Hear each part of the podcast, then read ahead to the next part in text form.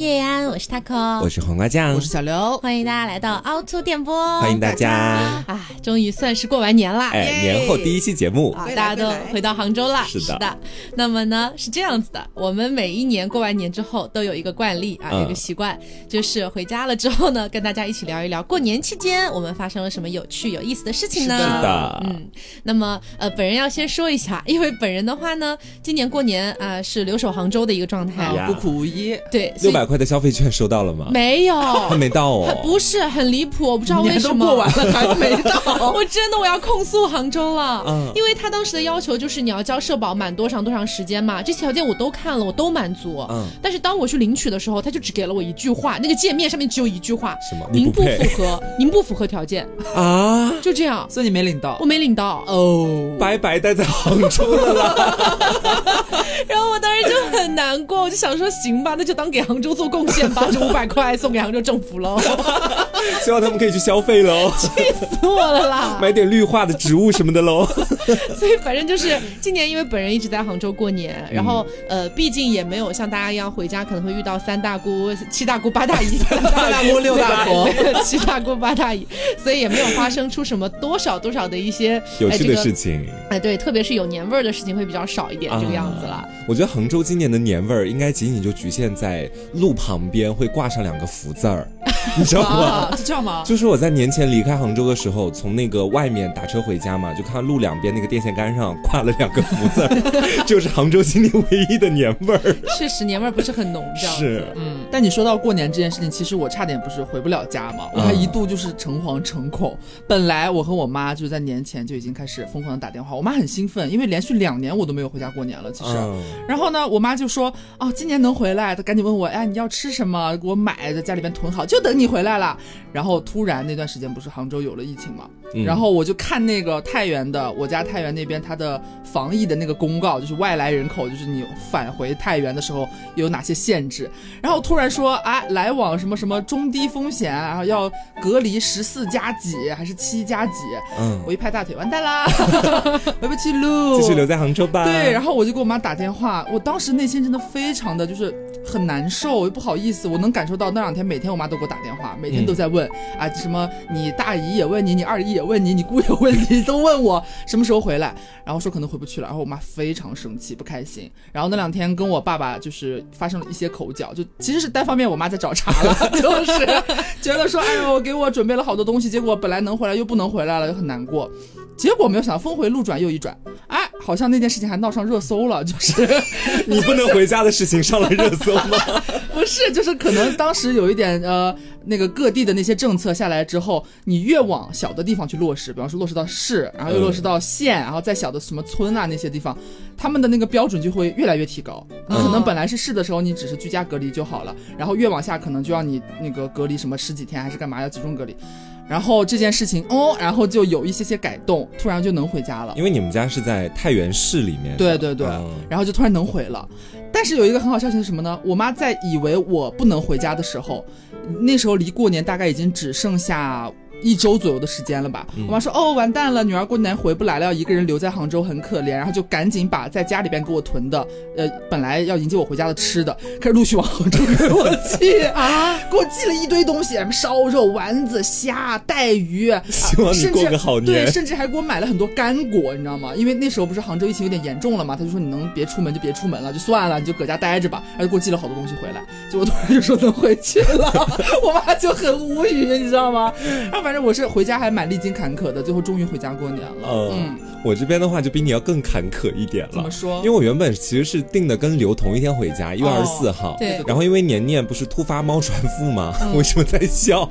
那么痛苦的一个情 因为他现在好转了。对他，现在好转很多了。然后我就把我回家的时间往后去推到一月二十八号，也就是说我是在我们家守好最后一班岗的那个人。基本上在年根的时候才回去了。对，这也就意味着我身上承担的那些责任和重担就会很多，包括。括在临走之前打扫好家里所有的猫砂盆，给他们把所有的粮都放好，因为买了那个自动喂食器，嗯，然后还要把年年送到医院里面去，我不敢把它一只猫放在家里面，怕它出事儿干嘛的嘛，然后就发现我在二十七到二十八号那两天就跟一只忙碌的小蜜蜂一样，每天一起床就开始哦，今天要打扫哪里，然后要又把年年送过去打针，还做核酸，对，还要去做核酸，然后杭州在临近年关那几天去做核酸，那个医院里面排的都是那种百米长队，你知道吧？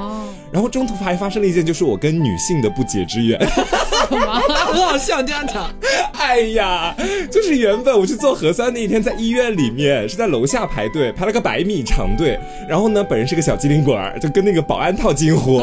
那保安就跟我说：“你可以去医院的楼里面，在四楼那里也可以做检测，新开了一个点。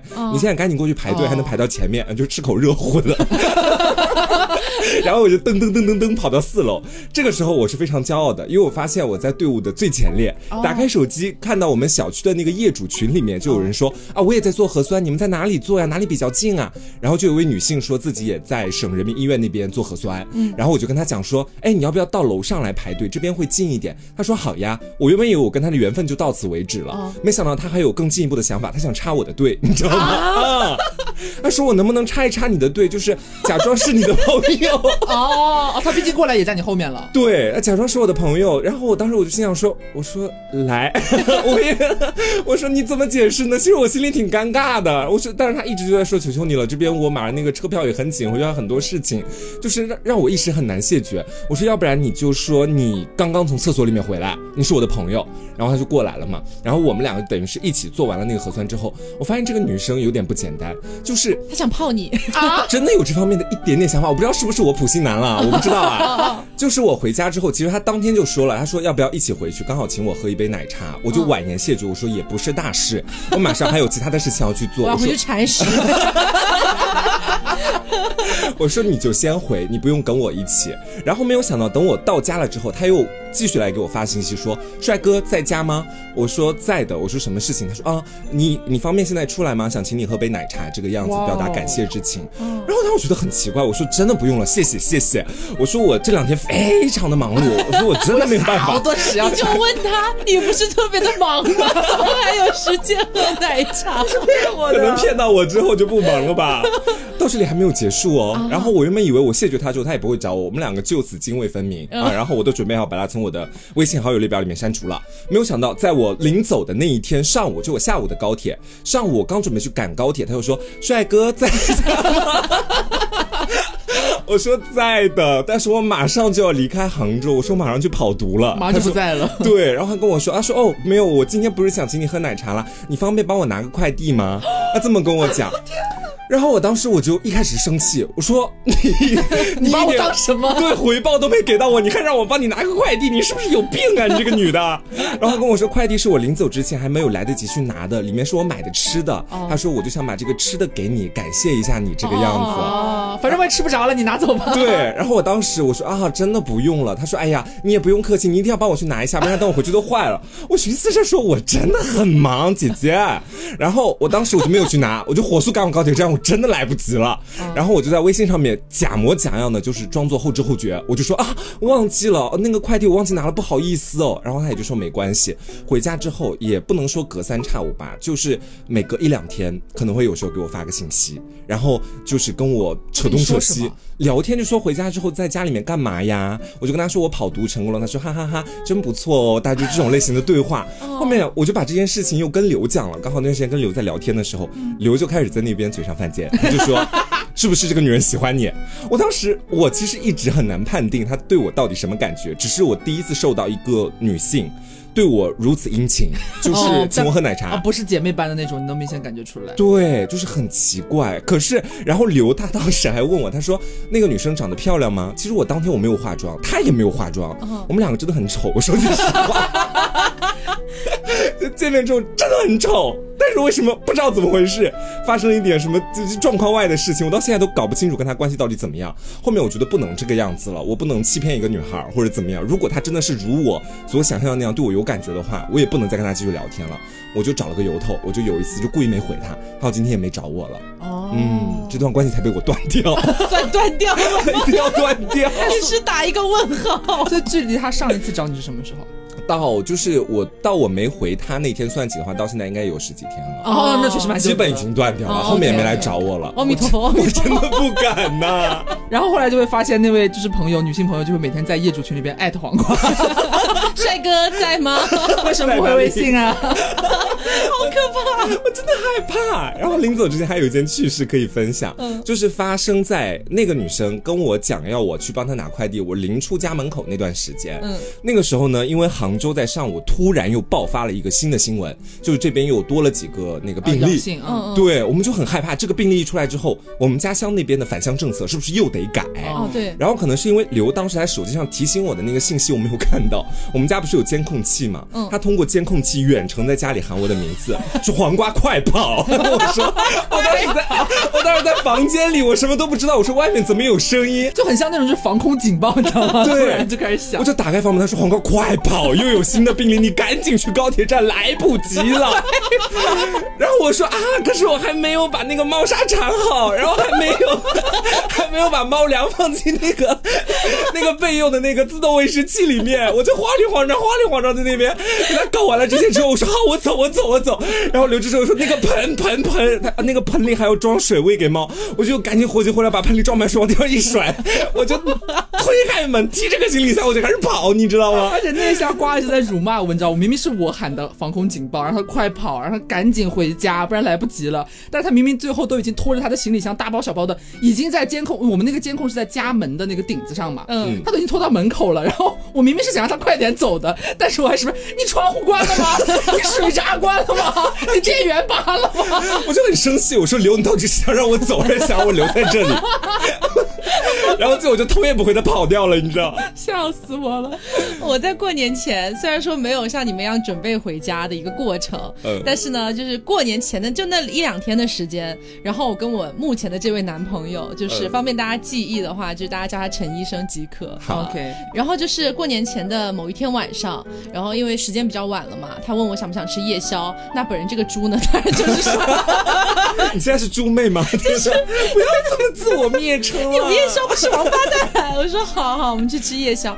然后就去了一家，就是他们杭州人才知道的，就是比较老牌一点的那种面馆。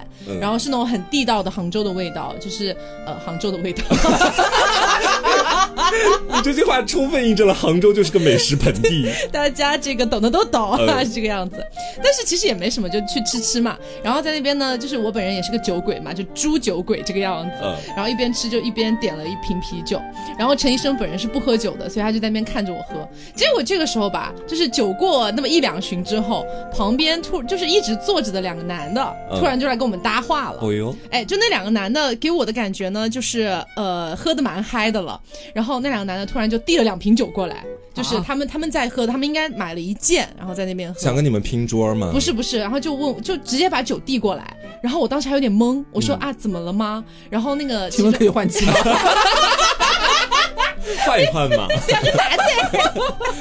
然后陈医生有点懵，然后那其中一个男的突然就说啊，我们是多年的老战友了，然后说能不能帮我们拍一张合照？哦，对，说他另外一个战友是这段时间刚刚好到杭州过来去，就是有点像是呃老朋友聚会的感觉，嗯，说帮他拍张照，久别重逢。我好烂哦，我呸呸呸，我怎么可以乱讲这种话？人家是战友，想要拍张照。我刚才准备建议他回复那两个战友说关你你们屁事，不关我屁事。对不起。对，然后我就说 OK OK，当然没有问题。然后我就帮他们拍了张照片嘛。嗯。本来我以为到这里也就结束了，对吧？就是帮他们拍了照片，好，大家各吃各的。结果他们可能真的是喝多了，然后就开始问：“哎，你们俩是一对吧？”我们说：“嗯嗯，对对对。”然后那个男的就问说：“哎，你们俩谁付的钱啊？”然后呢，对对，他他可能有点喝高了，就问东问西。对，就问东问西。然后当天刚好是这个样子的，就是呃，因为我本人谈恋爱属于一个比较经济独立的状态，我不喜欢每一顿都是男生来请我，所以刚好那天是我付的钱。然后呢，我就说我付的。然后那个男的，啊，那你们肯定结婚了吧？何出此言？结婚之后才会老婆管钱，男方退居二线。对对对。然后我当时也不想解释那么多，然后我就呃，就是半干不尬的我说呃大概吧。然后然后本来也以为到这里就要结束了，没有想到那天晚上真的很离谱。然后他问完我这个问题之后，他就开始自我介绍了。他说啊，我是某某某军区的，我没有记住是哪个军区，反正就某某某军区的。我是空军，他是陆军。哇哦！对，然后就开始跟我们介绍，你知道吗？开始普法。对，然后那个喝的比较高，就是问我们就是是不是结婚的那个是那一位陆军，然后呢就指他旁边那个是空军，空军喝的没有那么多，你知道吧？空军说，哎，这个好像不能讲，军事机密都被讲出来，那也没有讲什么了，现在大家都知道了。但当时真的觉得很离谱，然后他们就开始跟我们讲说，你们不用担心，跟你们说，我保护你们。对，说我们军人就是来保护你们这些老百姓的。好可爱！可是你们现在喝的烂醉耶。然后我就说，哦哦，好的好的，你们真的是辛苦了呢，什么什么的。然后他们就一直在跟我们讲说，呃，这个什么对哪里哪里的问题，对哪个哪个地区的问题，你们都不用担心，什么什么一些国际问题的看法。对，我说好好好，对。然后呃，差不多就是聊的，我觉得到那个趴了，可以了。嗯，对。然后那个空军就一直在跟陆军说，好了好了，可以了，就是好好吃饭行不行？不能再讲了。对。然后那个陆军突然又说了，说哎，你们刚刚帮我们拍了张照片，我们帮你也拍一张。哇塞！可是你跟陈医生基本每天都在一起，要拍照片干嘛？而且我当时心想说，我们也没有什么要纪念的，有什么要拍照？而且那种很奇怪哎，就是遇到军人的第一天，而且他要拍的就是那种在餐桌那里两个人靠很近啊，然后他在那边帮我们第三视角拍，是给你们拍结婚照。我觉得我觉得太奇怪，然后当时说我说不用了，不用不用了。然后当时他就说啊，真的不用吧，不要客气啊。然后我当时就实在憋憋的没有办法了，我说没事没事，老夫老妻了，不用拍了。这个其实我们当时在一起才不到一个月，他们心里面应该已经坐实你们俩结婚这个想法了。对对对，然后差不多我们也吃完了，然后陈医生已经想逃跑了，就是他有点社恐嘛。嗯。然后就吃完出去了之后，但是陈医生突然就转过来问我说：“老夫老妻啊？”哎呦，我说啊，这不是为了就是说堵那位陆军的嘴吗？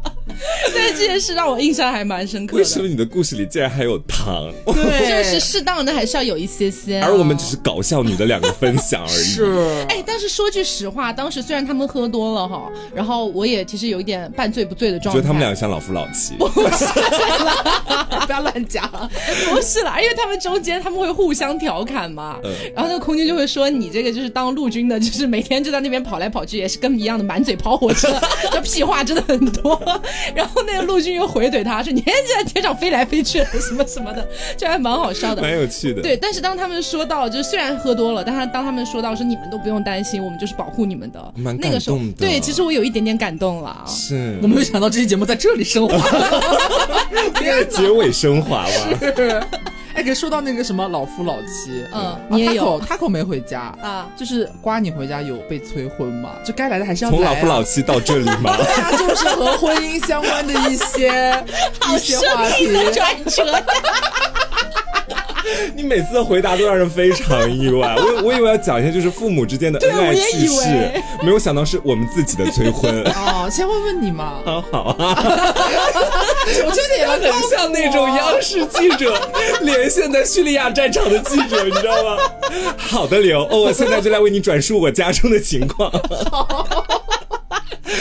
就是有催，但是我我今年算是我回家之后催的最厉害的一次了，因为往年我基本上都在节目里跟大家讲过，我会有一个统一的话术回复嘛，就是我要拼事业，但今年也不知道是不是我不配拼事业还是怎么回事，回家之后基本上碰到一个人，他们就会跟我说你什么时候结婚，然后我的阿姨、我的奶奶、我的姑姑，他们跟我讲过的第一句话和最后一句话，基本上都是有没有谈女朋友啦，最后一句话就是说明年过年一定要带一个女朋友。回来，不管怎么样，然后你知道我当时我压力就很大，我觉得家里面那些亲戚可能不知道我的性向，他们这么说还正常，但是我的妈妈，这个女人真的是木鱼脑袋，气死我了！我已经跟她就是深也不深恶痛绝，就是深深刻刻的讲过，我本人真的不爱女人，真的跟女人没有任何可能性。我真的跟她有名牌去讲，她一直都不相信。我现在节目里也跟她讲过，她每一次基本上我在外地，她给我打电话都会问我说，最近有没有女孩喜欢你这个样子。然后我就有啊有啊，最近刚好有一个了，做核酸认识的啦。他竟然能够给自己洗脑到一种什么程度？我妈就是我跟他讲完前面那一大通我的性向问题之后，他现在竟然每次回家跟我聊到我要结婚、我要谈对象的话题的时候，他都会跟我讲说以后的儿媳妇一定要怎么样怎么样的。他说儿媳妇一定要是那种啊，一米八五。说儿媳妇不要太突出，然后呢，就是能跟我们家门当户对是最好，不要找那种太有钱的，也不要太没钱的。我当时心里就想说，你真的不知道我是 gay 吗？我已经跟你讲过多少次我是 gay 了。八年级。对，然后我妈是这么一种催的方式，我爸就不一样。我爸我以前节目里也讲过，就是他不知道什么时候开始参透佛法。就 是每天在家里面听的都是释迦牟尼的故事啊，还有一些佛教真理。他跟我讲的就是，就是在外面跟我一起走路聊天。他说，生命当中 有很多的事情都是你必须要经历的，经历了就成为了自然。所以说，就是你要结婚这件事情，也是你生命的必然和自然。你必须会走这一遭，这一切都是你的责任和义务，你不妨去承担它。他 跟我讲这个，你不反驳？我不知道。我当时我就嗯嗯，我其实知道他的意思。他一边在跟我讲佛法，另外一边其实是在催我的婚。嗯，我当时说我说好，我知道了，我就没有再把这个话题继续展开。我怕就是我展开之后，他可能还想要更细细的讲，就是佛法，或者明摆着直接给我催婚了。反正从那之后，我爸妈就是完全。不去证实我性向的这个事实，然后我的家里面就是疯狂的催我的婚。我这次回家之后真的很累，而且还加上我家里面我的堂弟和表弟都谈恋爱了。哦，我那个堂弟呢，他算是怎么说，一直以来桃花运不断，从大学到现在。那个堂弟我以前在节目里也跟大家讲过，就是我跟他说要带套的那个堂弟。哦哦哦，他这次换了个女朋友，然后也是在我们县本地的，两个人就经常在外面逛街干嘛的。我那个表弟也很精彩，表弟是今年高三，然后他高一的时候就已经谈过恋爱了。然后在高三这一年，因为他妈妈误翻他的手机，刚好看到他的女朋友给他发说：“千万不要让你妈妈发现我们谈恋爱。”然后他妈妈就看到了，对。就直面现实，然后我那个表弟的恋情就被发现，然后他们俩之间有个趣闻，就是我那表弟不是高三了嘛，学习成绩一直都非常好，想考那个上海外国语大学的那种，就是很厉害。然后他就是当时在高一的时候跟那女生刚谈恋爱，那个女孩就有点那种学习成绩不太好的样子，一路提携，这三年把那女孩的成绩带的非常的高，我表弟反而下降了，就是拉到了平均值，拉一个平均值。他们俩的爱情其实还蛮美好的。然后我在反思，是不是这几年他们把我的桃花运都吸干榨干，然后让我就是在家里面无地自容。你永远都是在怪别人呢。你一年回家几次？你前几年怪我们，这几年怪表弟。那不是你教我的吗？你发朋友圈啦，人要学会埋怨他人，而不是责怪自己。可是我我我觉得我今年反而还好哎，就是我今年其实回家没有和太多的亲戚一起去吃饭，就我爸这面呃亲戚朋友们有有过一次聚餐，来了还算是那桌大概有十几个人吧，都是长辈基本上。然后呢，有一个许久不见的叔叔坐在我对面，就那种大圆桌，正好坐在我对面。大家酒他们也是男人们嘛，坐在那边。酒过三巡之后，你想父辈他们就开始胡言乱语，就开始感觉很多话要和小辈儿们讲，就开始说：“哎呦。”刘，你什么时候？哎呀，等着你的好消息呢！大家都。然后我爸正好坐在这个叔叔旁边。刘还是处女呢。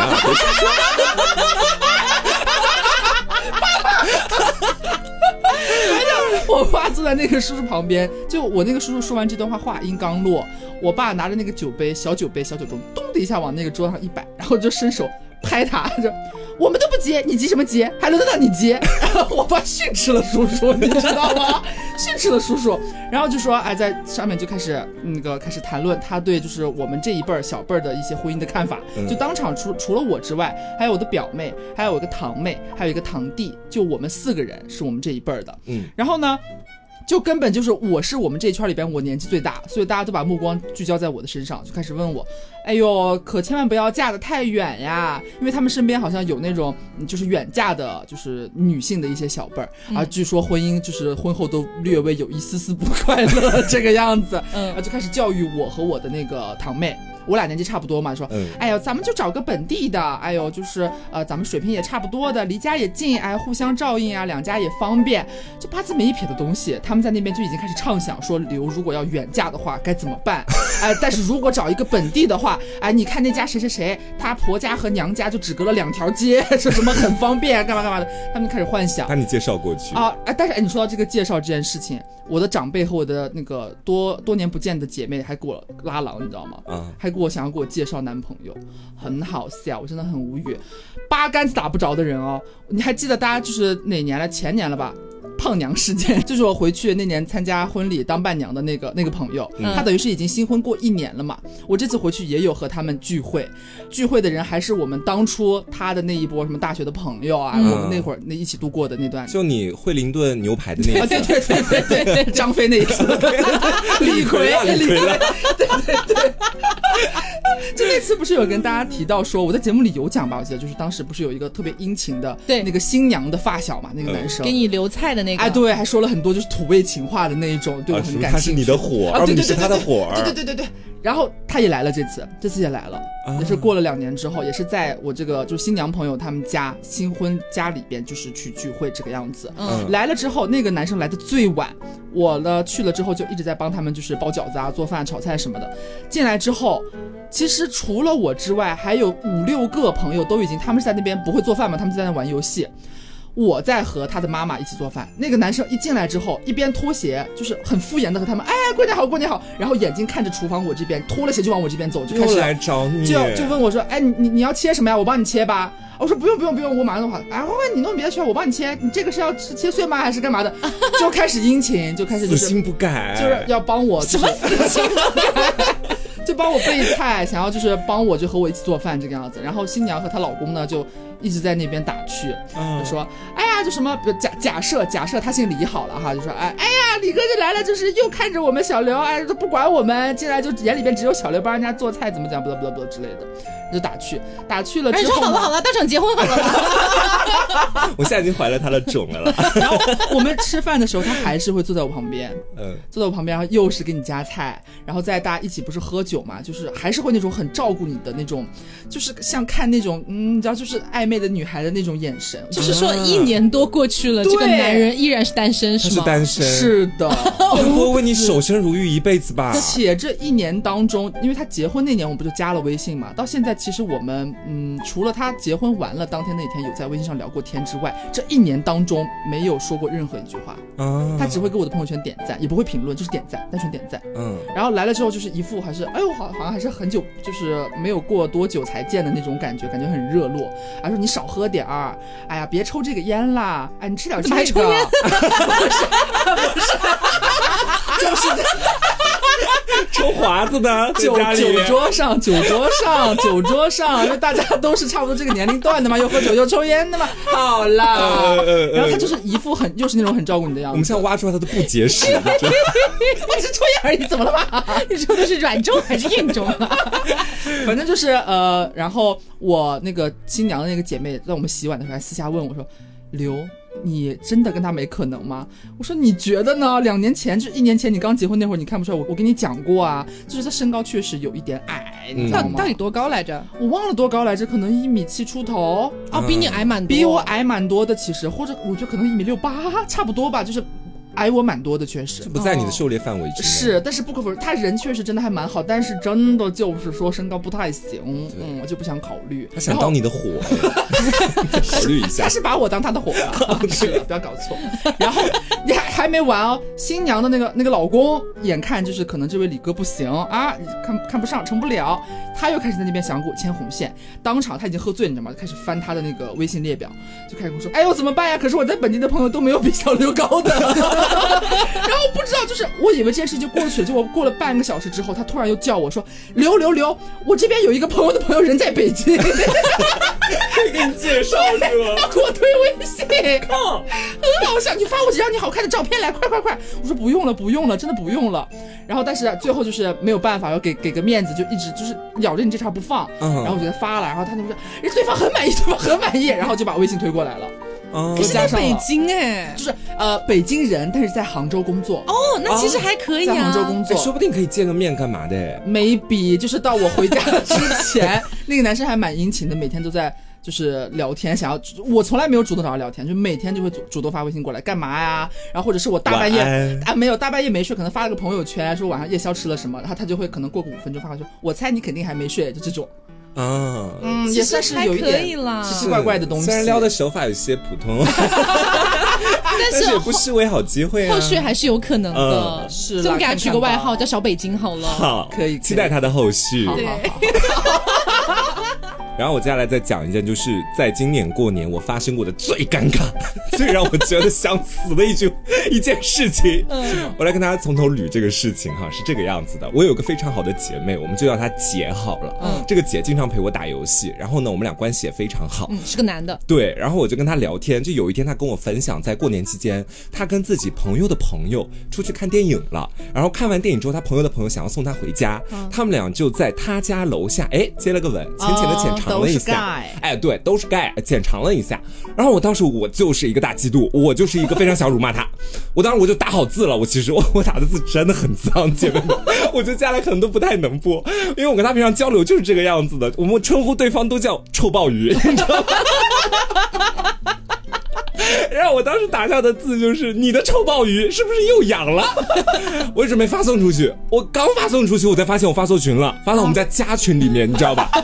就是家和万事兴，然后上面三姑六婆都在聊什么？哎，今天晚上吃什么？刚蒸了圆子，还有牛肉可以一起来吃哦。然后家里面说哇，好棒好棒，还有人发红包什么的。你的臭鲍鱼是不是也有？大家聊得火热，我直接发了一句，我说你的臭鲍鱼是不是又痒了？上面是我小姑，然后我小姑意外躺枪。我当时我就我看到的当下我就意识到不对了，因为我原本我记得我在前面的聊天记录聊的什么，而不是一些呃家庭琐事。嗯我当时一看我知道完蛋发错群了，迅速撤回。但是很奇怪的是，我不知道有没有有有没有人看到，因为这个也不方便，就是当面跟他们去询问。我只知道就是我在发完那句话之后，下面很久很久都没有人回我，就是他们前面还在聊今晚吃什么，后面就突然断了到这里为止。对，然后到晚上见面一起吃年夜饭，吃完之后这个群才又继续活络起来。我当时非常的慌，但是当晚吃饭的时候也没有任何人跟我说这件事情。没有人跟你讲臭鲍鱼的事情。对我当时我还在跟刘说，我说，哎，就奇怪，我说这个臭鲍鱼家长到底能不能懂是什么意思？刘说臭鲍鱼不一定，但是痒。组合起来就不一定了。我就普通的臭鲍鱼怎么会痒呢？就是这个臭鲍鱼，如果一旦养起来了呀，那就不单单是臭鲍鱼的问题了。这是春晚的节目是吗？语言类节目呢？语言类节目呢？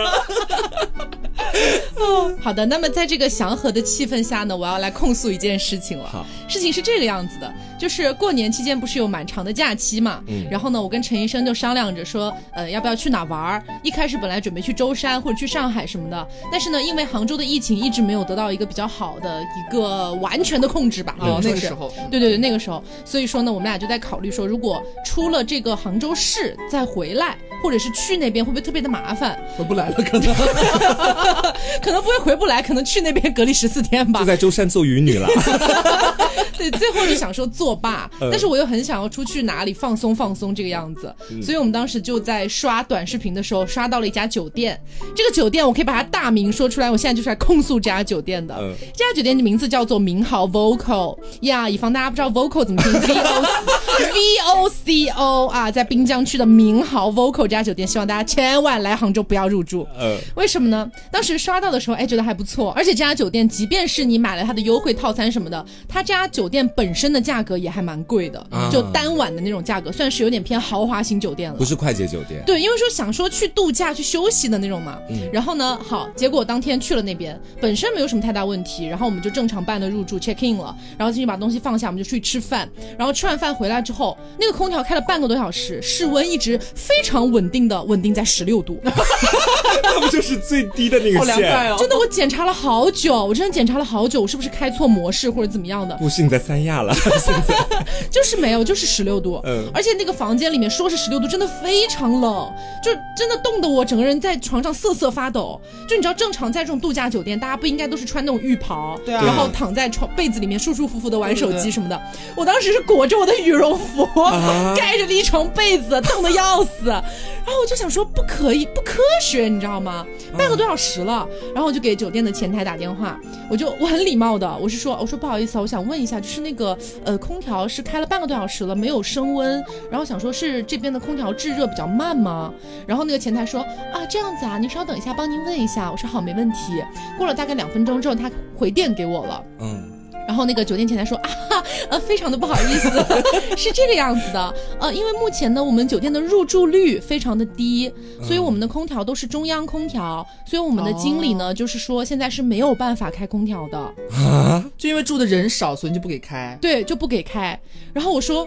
啊！不震惊了，他们觉得电费划不来。对我说：“我说可是真的很冷哎。”然后他就说：“啊，那这样的话有一个解决方案，您看您可不可以呢？”我想说什么解决方案？给我升到总统套房吗？然后他说：“他说是这样子，我们的那个衣帽间有备用的被子啊，让你盖被子取暖吗？对，让我盖被子取暖，这是人能干出来的事情。我跟你们说，家人们，这真的不是我事儿多，是这个酒店它一晚上是八百到一千哎。”然后我要在这样的酒店盖两床被子取暖，不是普通的那种快捷酒店，对，它都是那个空调至少是完好的吧？尤其杭州冬天那么冷，对，真的很冷。那天室那天的室外温度只有零到一度。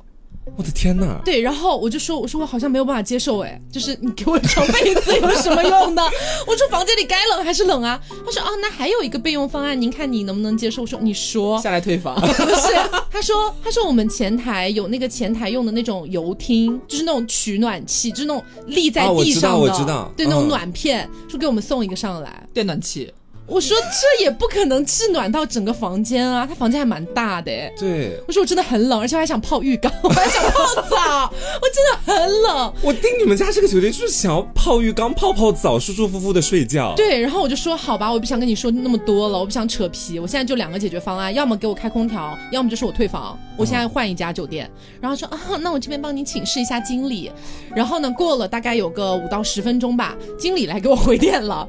经理说啊，您好。是这个样子，我这边还有一个解决方案，不是那个经理话锋一转哦，那个经理说是这样子的，因为目前的话呢，呃，我们这边处于滨江区，所以是一个疫情防控区，然后现在我们是没有办法开中央空调的。我说，可是你们前面不是跟我讲说是因为入住率低吗？嗯，到这里我才开始有点生气了，你知道吗？嗯，因为你是什么原因就是什么原因，我们好好解决就好了，你为什么要给我编造理由？然后就说是啊，呃，就就确实是因为疫情我们开不了。我说那前面为什么要讲说是因为入住率低？他说，他就开始转开话题。他说啊，那您这边现在的需求是什么呢？我说要么开空调，要么退房。然后就说啊，那这个这个空调确实是开不了，现在就开不了。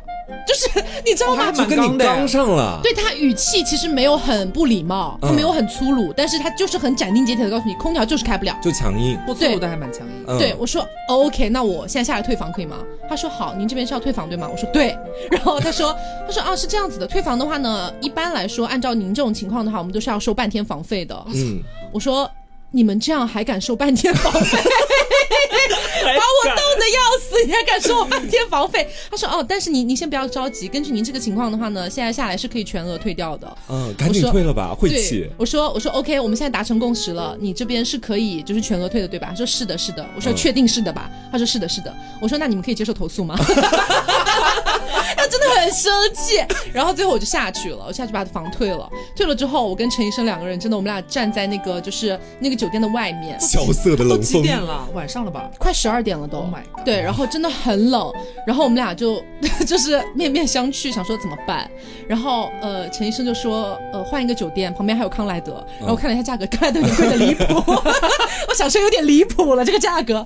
然后就想说哦再翻翻别的，然后我就翻到了香格里拉，我就想说不如去住香格里拉，气死我了。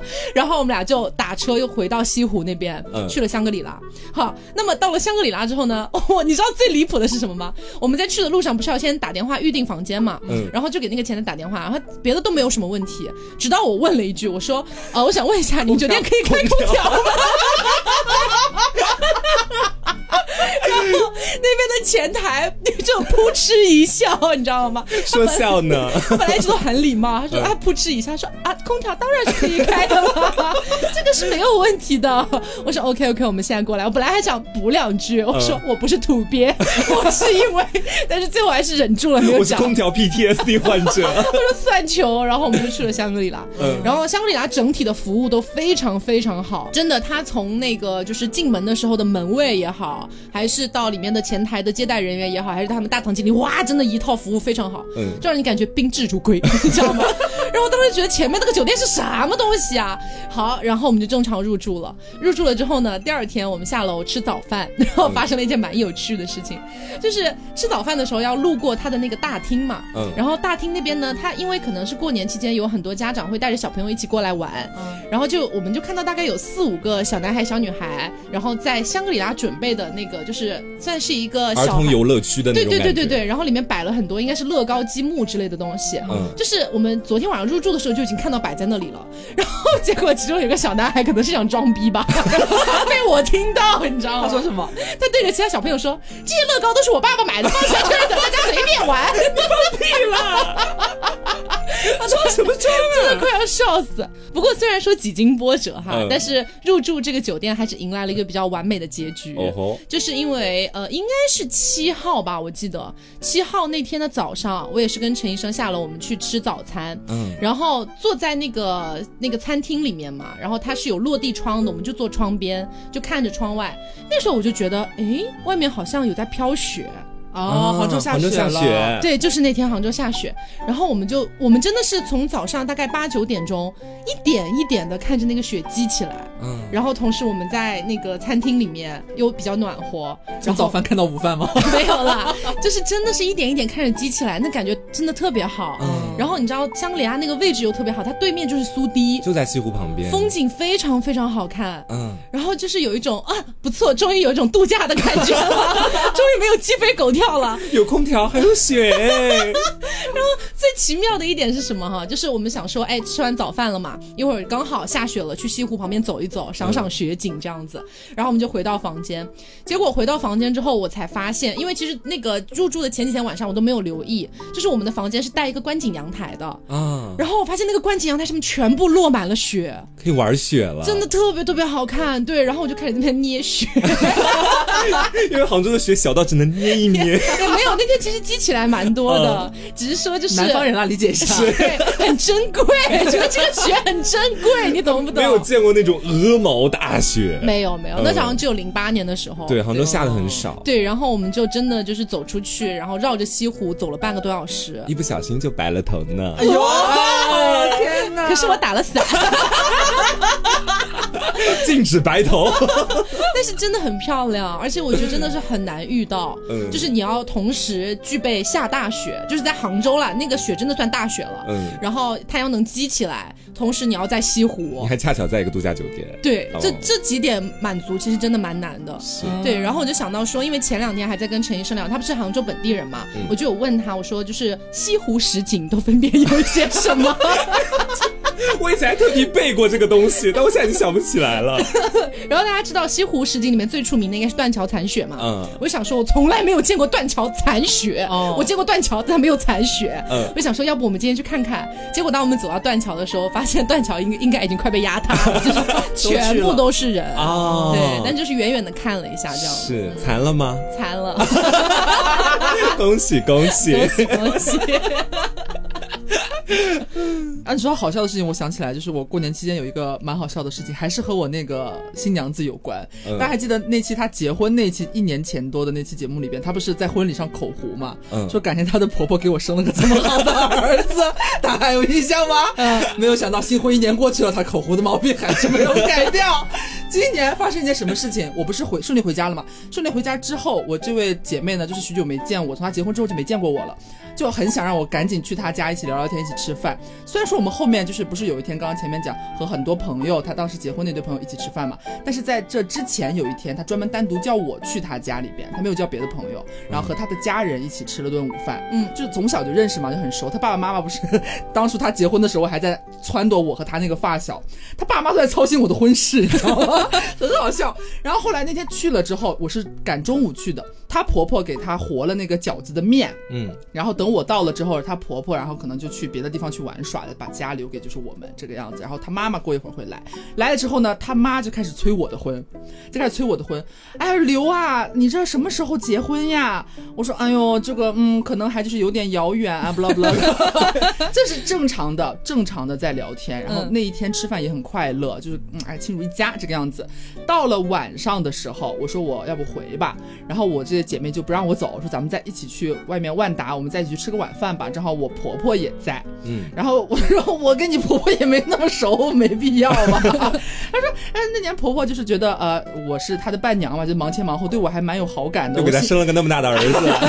对，然后我们就又一起去吃饭，等于那天去吃晚饭的时候是我，呃，这位新娘朋友，还有她老公，还有她婆婆，你到四个人，我就很费解，你知道吗？但是我去的时候，她婆婆就是一见如故，就是一见我就是表达那种就对我的绵延不绝的思念之情，很奇怪，你知道吗？哎呦，我们小六可是个好姑娘哎，让我们结婚的时候忙前忙后的，阿姨可有印象了，怎么怎么样，怎么怎么样。然后最好笑的事情发生在我们吃完饭要回的时候，回的时候，因为他们不是开车嘛，就说先把她婆婆送回她家，然后他们夫妻俩再开车送我回我家，这个样子。嗯。然后呢，她婆婆就一直推辞说不用不用不用，我那个走两步离得不远，我自己就回去了，就你们直接送小刘回家就好了，不用管我。然后这个时候，我这位姐妹就是这位婆婆的儿媳妇儿，就开始大不敬，你知道吗？干嘛了？她说。就是他不是叫妈吗？说，哎呀，不用妈，那么近，就是一脚油门的事儿，我们就把你踹回去了。真的假的？真的，真的。他说妈，没事，就一脚油门的。事儿，很快一脚就把你踹回去了。然后我当时就是傻眼，他当时说完六十一秒钟没反应过来，她老公爆笑，就开他玩笑说，老婆你真是对妈积怨已久啊。然后她婆婆也开始大笑，然后她开始不好意思啊，妈不是不是，我嘴快了，不是的。不是，我说我想说一脚。我们一脚油门就把你烧回去了。他应该想说的是，我踹一脚油门就把你送回去。他整个就是一个混乱。然后我当时在旁边，我整个人，天哪，这种家庭伦理就在我面前上演。我当时我大气都不敢喘。那一秒钟的尴尬的时候，我心我心里面想什么？就把我踹回去。对，我当时完蛋，我说完蛋，天哪，这种电视剧般的剧情怎么会在我眼前上演？说哦，我心里就是，好闺蜜，其实乐观点，一辈子其实很快就过去了。我当时都为她感到害怕，你知道吗？我这朋友真的很好笑，就没有想。到就是还会有这么好笑的恐怖事情，蛮有趣的。你说这个让我想到回家的时候，我要开始跟大家隆重介绍我的那位妈妈了。就是我妈，她听了我上一次在节目里面跟你们吐槽我跟她相处模式的那期节目，她听了，她听了聊天超过半小时那期是吗？对，她其他的节目基本上我观察过，她有时候会当我面听嘛，每次都听个大概十几二十分钟，她就厌了，就不想听了。嗯，但她那期节目应该是全部都听完了。哦，她是我，我是怎么知道她听完？是她在我回家的某一天晚上。突然跟我说：“儿子，今晚陪我出去散散步。”哦，然后当时外面下着很大的雪，我差点以为他把我杀了，就是抛尸 雪雪夜杀人案。对，因为他很少叫我出去散步，你知道吧？然后跟他一起出去了之后，前面都没怎么聊，就是大概走到中途的时候，他突然跟我说：“我听了，就是你在节目里面吐槽我的那一期。”就是我觉得说你在捏造很多事实，不承认。对他就是说，他说我从来都没有想过我在你心里面是这样的一个角色，我从来没有想过我对你的那些关爱，在你看来是这么重的一种负担。哦哟。然后就是当时其实讲的，我说实话还蛮感动的，就是我觉得说我们两个终于开始正视起了沟通的这个问题。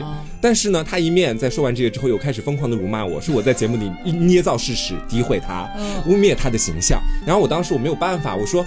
哎呀，节目里总得有点夸张效果的嘛，我就跟他这么去讲了一下，就安慰一下他。我原本以为我们两个在之后的交流过程当中会变得非常的顺遂，没有想到第二天 我们两个就因为我化妆的事情大吵一架。为什么？就是他很看不惯我化妆，然后我这次过年嘛要见那么多人哎，我肯定要在家里涂脂抹粉的，你知道？然后就是给自己化了一个美美的妆，然后在他面前出现的时候，他见我的第一句话又是那一句：“哎呦，好丑，你快把妆卸了。”然后我再带你去那个奶奶家吃饭，你真的不能这样。这样出去，然后我当时我就非常的生气，我说：“我说你能不能接受审美是多元的这样的一个观点？” 你可能有点苛刻了。讲了之后，他也没有理我。就是我原本想跟他在这个地方打辩论，没有想到突然转移阵地。他就说：“我不管接不接受，他说你今天这样子就是不行，你不要再化妆，好不好？男孩都不是这样的。”然后我就跟他一路开始吵上了车。就我没有同意他回去卸妆，我们俩就一起上了我爸的车。我爸也什么话都没说，给我们载到奶奶家。我们俩还在那儿吵。下了车之后，我们俩还在吵。这时候恰巧看到我小姑，你知道吧？嗯。我小姑今年大概三十多岁的人了，然后她是那种比较时尚的，走在时尚尖端的那种。今年过年她挑染了自己的头发，挑染了几撮紫毛，嗯，你知道吧？我当时看到之后，我好像突然找到了一个论据，然后我没有顾及在场还有很多亲戚在，我就抓着我小姑的头发把她扯过来了，不是扯过来，我是一边拉着她一边把头一边把头发拽到我妈面前看，我说你看她这个叫出挑吗？她不也是挑战审美吗？你觉得漂亮吗？你说，我当时非常生气，然后我妈妈说漂亮啊，我说她都可以漂亮，为什么我就不可以漂亮？我说我化妆也是那种挺超脱那种原则之外的审美的人在看来，但你觉得她漂亮，为什么就不觉得我漂亮？我就觉得很大声在那边跟她说，她说你就男孩不能化妆，我说那她三十多岁了，你还 挑你还挑染紫色头发，小姑，你小姑才要与血液杀人案吧？然后就是现场，你知道，就是既好笑又尴尬。然后这件事情是怎么解决的？是我姐，我姐夏小也在跟她妈吵架，你知道吧？你们汪家怎么回事？我们汪家就是一个子女集体反叛父母，然后大家一起在大年三十那天大吵特吵。然后我姐那时候应该刚刚吵完，她说：“小王，你别吵了，我刚刚跟我妈吵完，她把我的注意力转移过去。我说你们是因为什么吵呢？然后我姐就给我拉到旁边去，开始讲他们家的家事，这件事情才得以在此终结。你知道，就是我觉得我跟我妈还有很长很长的路要走，姐妹们，真的。哎，你知道家人，我想到我今年过年其实有一个还蛮也不能说破格，但是是我活到现在快三十岁，我第一次遇到的和我爸妈的事情，就是我过年是我这么多年以来第一次和爸爸妈妈一起去 KTV 唱歌。哦，我有看你发微博，我也看了。啊，我我是讲了这件事情之后，我身边的很多朋友很诧异，说你没有和爸妈或者说和你的就是亲戚们。一起去 KTV 唱过歌吗？我说没有啊，没有。我有哎，全家一起唱歌没有过吗？没有，没有，我一次都没有过。起因是什么？起因是因为我回家第一个见的亲戚是我是我妹。就是那个我姑姑的女儿，就跟我年纪差不多的那个，我也发我也发过微博嘛，就是拉我去小吃街干饭，然后突然走在半路上要拉我去澡堂搓澡。哦，对对对，对，就那个妹妹，她那天就是吃完饭突然跟我说，哎呀，我这这这次过年假期还蛮多的，咱们改天叫上你爸妈还有我爸妈，咱们两家一起去唱歌吧。我说，哎，好啊，我从来我还从来没有和就是和爸爸妈妈和亲戚们一起去过 KTV，从来没有过。嗯，啊，他说啊，你没有过吗？我说没有。好，那我们一起啊。然后呢，这件事情就到了，可能过了几天之后，恰巧他们家好像临时又有别的安排，没有办法赴这个约了。结果我妈，在我没有告知她说我和我妹有这个打算的时候，我妈突然有一天，我俩逛完街，她回来之后，我觉得我妈心情很好，挽着我的手跟我说：“哎，宝贝，咱们过两天一起去唱歌吧。”我说：“唱歌？唱什么歌？那去 KTV 唱歌啊！”我当时就愣住了，我说。好啊，正好其实那个本来也有这个打算，但是他们家好像不太行。那不然咱们三个去，因为按照我对我妈以往的了解来说，她或许可能也会觉得，如果只有我们三个人的话，不然就算了吧。因为我妈有些时候也是那种比较腼腆的那种人。就他们说好啊，那就那就叫上叫上爸爸，咱们三个一起去。我说好。然后等我爸晚上回来就，把这件事情跟我爸说，我爸也很兴奋。但是我从来没有见过，就是他们两个人在家里边真的开始飙歌。我所我我活这么大，从来没有听过我爸唱歌，也没有听过我妈唱歌。我爸我妈也从来没有听过我唱歌，就这么离谱。你们家《寻梦环游记》吗？这个家庭就不能唱歌？知道为什么？就是你想起来，其实有一点不知道为什么，还有一点小小心酸在里面。就是明明我从小到大，包括在大学最巅峰的时刻，我就是很爱唱歌，很爱表演，就就是上一些节目的爱唱歌。别叫我停下来！大学还就是在那个大操场上面唱歌，Go Go Go，然后下面很多的学生跟他们说 Ole Ole Ole。对，就是正是鉴于这种，就是反而其实。我一直是一个很喜欢唱歌、很喜欢音乐的孩子，然后他俩其实，在年轻的时候也都和文艺相关的，就是很热爱这方面。他们应该都不知道你已经成为音乐人了吧？就是他们知道，但是从小到大也从来没有要求我在他面前唱过歌。我们好像在家里边，我们三个人不太会，就是想要冒犯到对方的，就是略微可能会感到不舒适的地方，所以从来没有过这种事情。他们也不知道你是买辣椒不用钱。对对，不知道这事想，说完全不知道这，不知道我已经在网络知道了。说的跟真的一样，我觉得很离谱，就是互相从来没有听过对方唱歌这件事情，但是明明都知道，其实对方是很喜欢唱歌的人，然后我们就去了，在去的前一天晚上，我爸妈真的好兴奋，好开心，就是明明还没去，就是已经感觉他们俩的就是身边已经冒出了就是音乐的粉红泡泡，两个人拿着我拿着我的手机开始搜索八零年代歌单，然后一首一首放。他们两个，我在坐在那边，刚从我那个就是口胡新娘那边回来，我坐在那边卸妆，他俩就坐在我房间床上，两个人捧着一个手机，在一直一首一首的合唱。我在旁边卸妆，坐在旁边听，还蛮美好的。对，然后我们隔天就去了，我真的第一次。我以为会很尴尬的，结果没有想到我爸是一个就是很麦霸，对，气氛很活跃，你知道吗？他坐在那边就开始疯狂点，然后我妈很害羞，就到了之后有点含蓄了，我就把他昨天就是浏览记录的那些歌都给他点上，嗯，然后他们俩就坐在那边，真的很认真的，就是两个人可能还对唱，或者是合唱，或者这一首是爸爸的，那一首是妈妈的，我从头到尾就唱了一首歌，气疯了，还是偏爱，还是偏爱啊？我我赌偏爱了，没有没有，反正就是我不知道为什么我一点都。都不是因为害羞，就是以前那种感觉很幸福，很抗拒在长辈面前唱歌或者表演自己的什么才艺，我很抗拒这一点的。但是我那时候就是觉得，我真的啊好珍惜，就觉得我从来没有拥有过这种时刻，对我来说好新鲜又很陌生，但是又很新奇。嗯，他们两个就坐在我旁边，我坐在最左边，他俩挨着在在在我旁边坐着，两个就是一首一首又一首的唱，然后我爸还唱学习雷锋好榜样，还蛮老派的这首歌，而且很好笑，就是。呃，到我回家那天，我就发现好像我之前在节目里边瓜和那个他和不是有吐槽过我嘛，说我在家里边可能经常偶尔聊天的时候，有本来有一些是要讲的话，但是我会有一些调调把它唱出来，说你在干什么？就这种感觉。对，我发现我是遗传我爸的。你爸也是，我爸会这样。我爸会在家里边说：“老婆，今天 今天中午吃什么？” 就是这种。终于找到这个 找到根源了，这个疾病的源头了。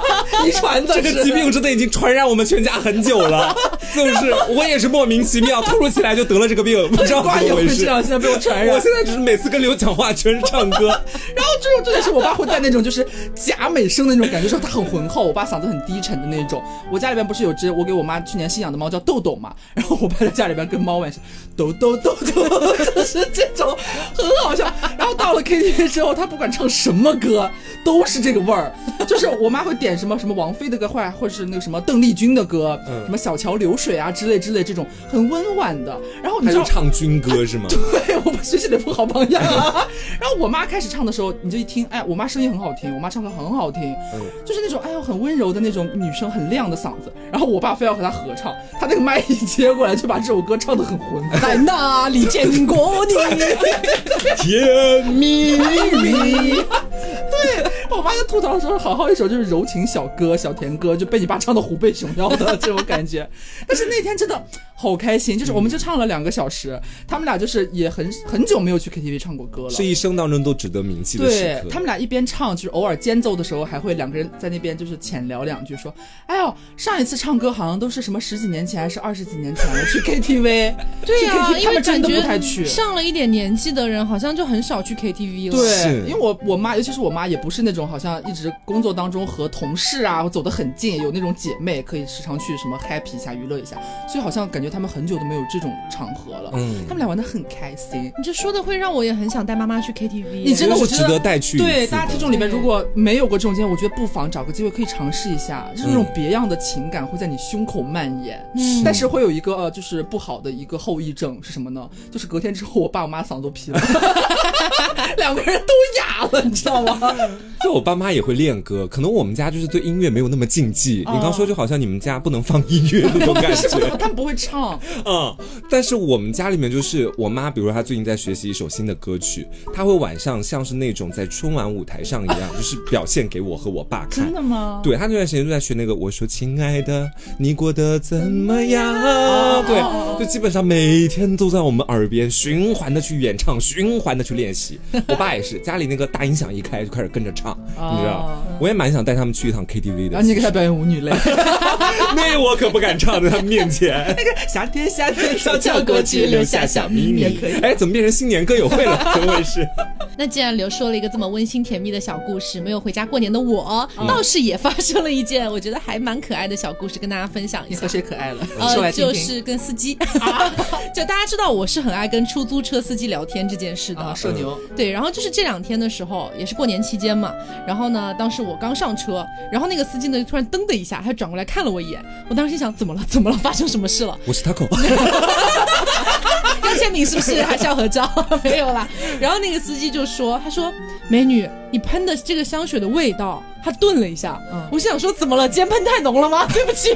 结果他说好好闻哦。多大年纪的司机啊？那那司机看着应该有四五十岁了。哇哦。对，然后呢？然后我就说哦，谢谢谢谢，我也没有想展开这个话题，我想说好闻对，然后他就说是什么味道的？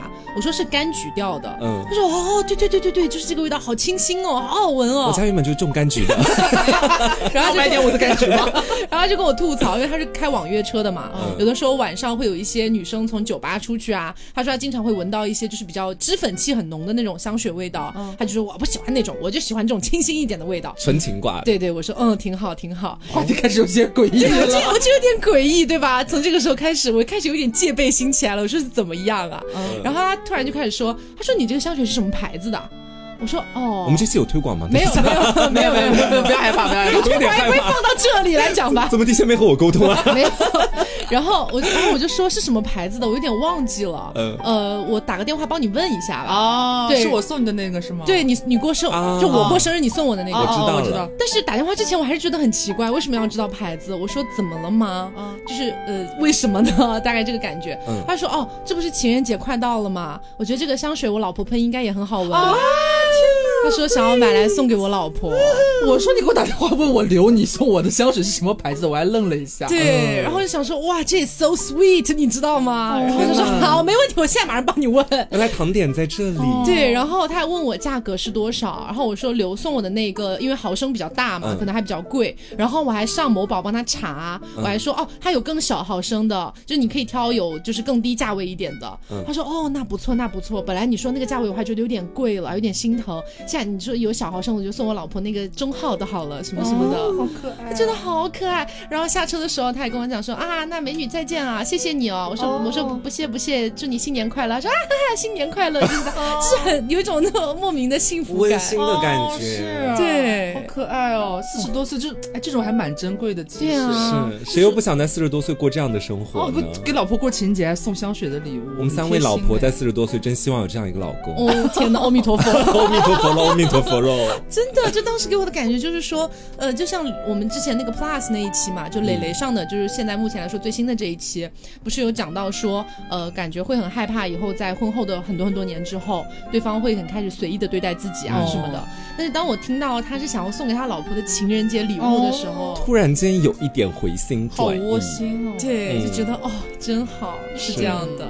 好，那么今天呢，也是以两个比较温馨的小故事作为一个结尾了。嗯，那不知道大家这个年过得都怎么样呢？有没有发生什么有趣的事情呢？有没有扯你姑姑的头发呢？好，那么今天的节目差不多就是到这里了。那么我是 taco，我是黄瓜酱，我是小刘，别着急，慢慢来，拜拜。